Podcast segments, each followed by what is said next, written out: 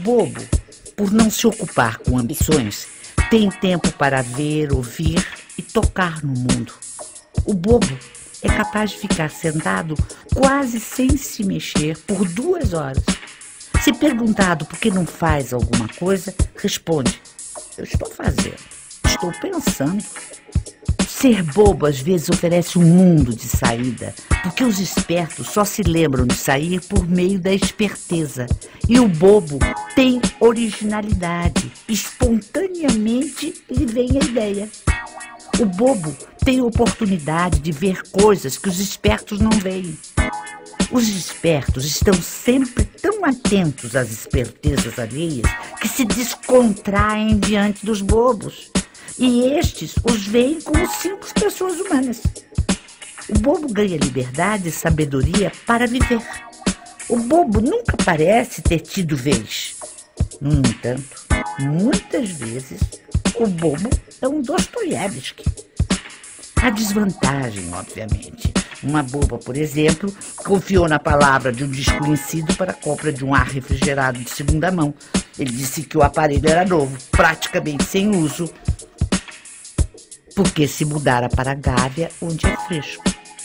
Vai a boba e compra o aparelho sem vê-lo sequer. Resultado: não funciona.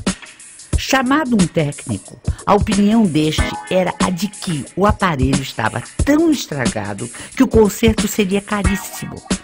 Mais valia comprar outro. Mas, em contrapartida, a vantagem de ser bobo é ter boa fé, não desconfiar e, portanto, estar tranquilo.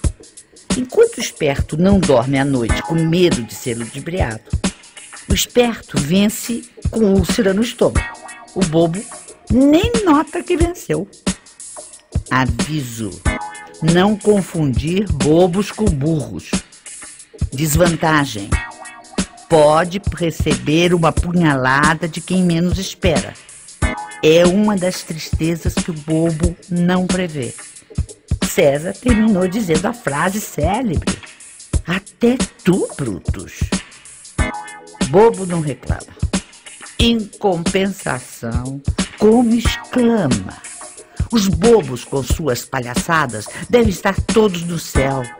Se Cristo tivesse sido esperto, não teria morrido na cruz. O bobo é sempre tão simpático que há espertos que se fazem passar por bobos. Ser bobo é uma criatividade e, como toda criação, é difícil.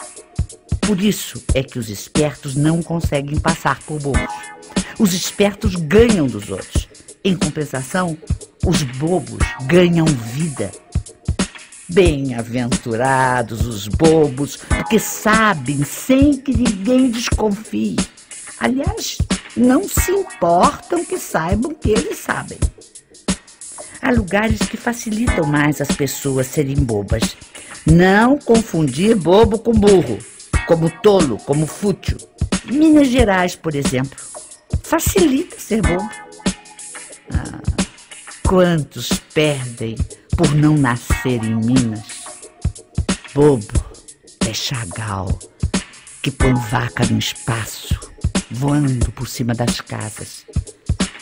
É quase impossível evitar o excesso de amor que um bobo provoca. É que só o bobo é capaz de excesso de amor. E só o amor faz o bobo.